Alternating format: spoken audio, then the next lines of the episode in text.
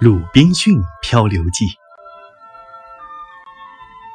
第六章：沙滩上的脚印。本性中的不安分令我再次产生了外出冒险的想法。我决定沿着海岸从路上走到岛的另一边去探险。我头戴一顶山羊皮制成的皮帽。身上穿着一件宽松的羊皮外套，衣摆直垂到大腿中部，下身是一条用老羊皮做的露西短裤。我还做了一双既不像鞋又不像靴子的东西。我腰间扎着一条宽的山羊皮腰带，腰身两侧有两个环孔，用来挂小刀和小斧。我背上背着篮子。肩上扛着枪，头顶还撑了一把山羊皮做的大伞。我的面色既不像白人，也不像黑人，下巴上的胡子从来没有修剪过，所以特别长。不过唇上面的胡子却修理得很整齐。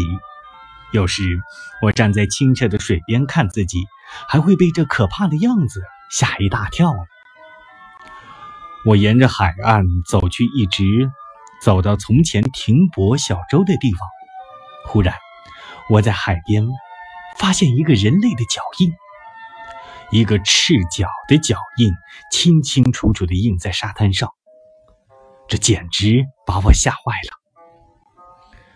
我呆呆地站在那里，犹如挨了一个晴天霹雳。我跑到高处，远望四周。又走下来，在岸上仔细检查，但除了那个脚印外，我什么都没有发现。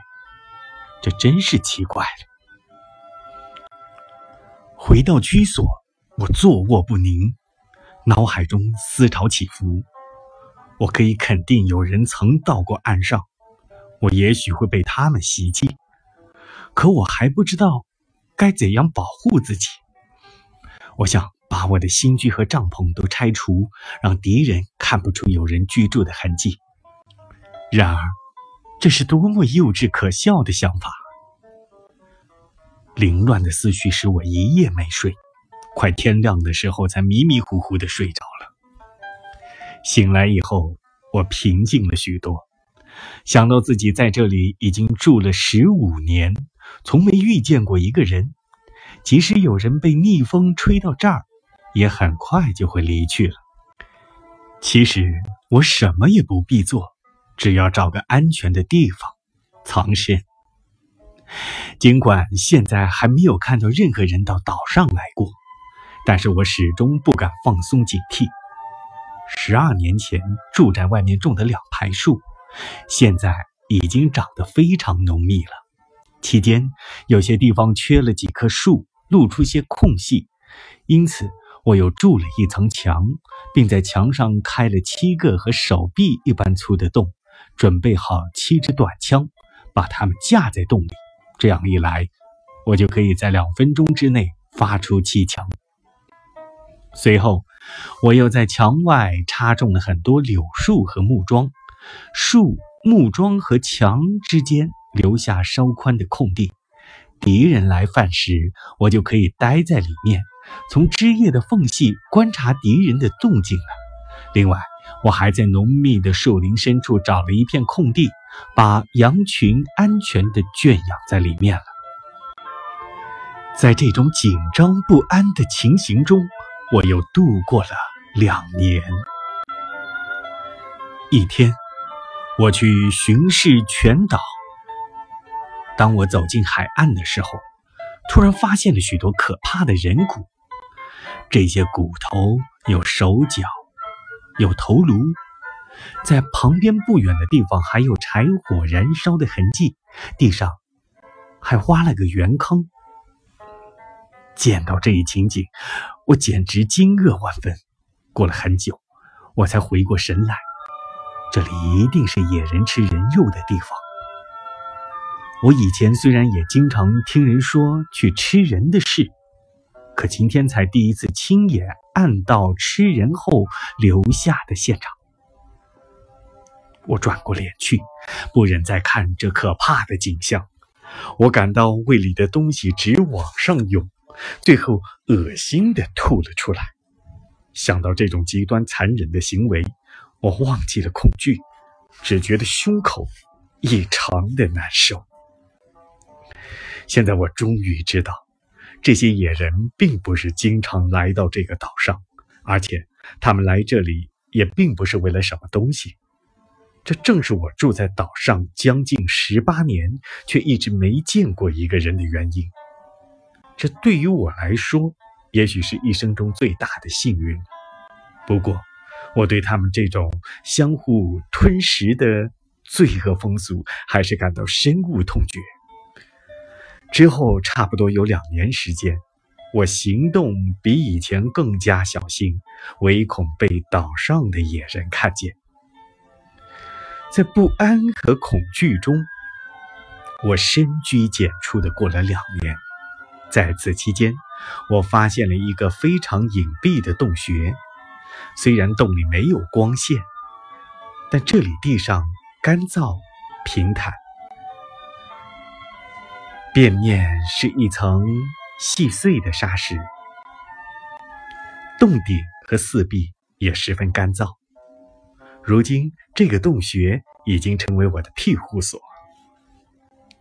正当我对野人的警戒心理渐渐松懈的时候，他们却又一次出现了。那天清晨，天刚蒙蒙亮，我就发现海岸那边一片火光。我赶紧爬上山顶，拿出望远镜向海边看去。只见那儿大约有十来个赤身裸体的野人围着一小堆火坐着。天气这么热，他们生火显然不是为了取暖。我猜想，他们一定是带来了战俘，正在吃烤人肉。此时正是退潮的时候，他们把两艘独木舟拖到了海岸上。涨潮时，他们围成一个圈，不停地跳舞，然后就划着独木舟离开了。等到他们上船离开后，我赶紧向他们聚宴的地方跑过去。这真是个可怕的景象：那斑斑的血迹，那散乱的人骨，那一块块血腥的人肉，我几乎要窒息了，内心充满愤怒。决定去消灭这些野人，然而他们并不经常到岛上来。在这之后的一年多，我再也没见过他们的踪影。不过这段时间，我还是十分心烦意乱。一个风雨交加的夜里，我忽然听到一声枪响，好像是从海上发出来的。我一跃而起，爬上山顶。这时又传来一声枪响，我立刻想到，一定是有船遇难了。他们鸣枪是希望能得到帮助。我虽然帮不了他们，但他们或许可以帮得了我。想到这里，我点燃了一堆枯枝，火光熊熊。我相信，倘若那边真有船的话，船上的人一定会看见。果然，不一会儿又传来一声枪响，我高兴的几乎跳起来。他们一定看见火光了。于是我不停的收集干柴，让火整夜燃烧着。然而，直到天明，我再没有听到什么动静。第二天天气放晴，我终于看清，失事的是一艘下了锚的船。我决定冒险到那艘船上看看，希望能找到幸存者和一些对我们有用的东西。于是，我匆忙带了一个罗盘、一大瓶清水和许多面包，便划着小船出发了。当经过海上急流时，小船受到急流的推动，突然飞速向前。我奋力地划着船桨，避免小船被急流冲走。两小时之后，我到达了大船失事的地点。这是一条西班牙船，船身被紧紧夹在两块礁石之间，船尾和后舱都被海浪击得粉碎。我正在向他靠近时，船上突然窜出一只狗。我一招呼它，它就立即跳到海里，游到了我的小船边。我把它拖到船上，递给它一块面包，它马上大嚼起来，活像一条在雪地里饿了十多天的狼。我又给它喝了点淡水。除了这只狗以外，船上没有留下其他活的东西，而船上的货物也基本都被海水惊坏了。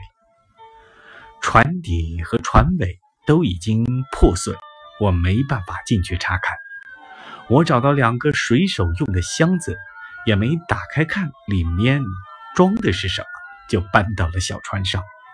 除了这两个箱子之外，还有一个盛满酒的小桶，大约有二十加仑。另外，我还拿了一只火炉和一把火钳，还有两只小铜壶、一个罐子，这些。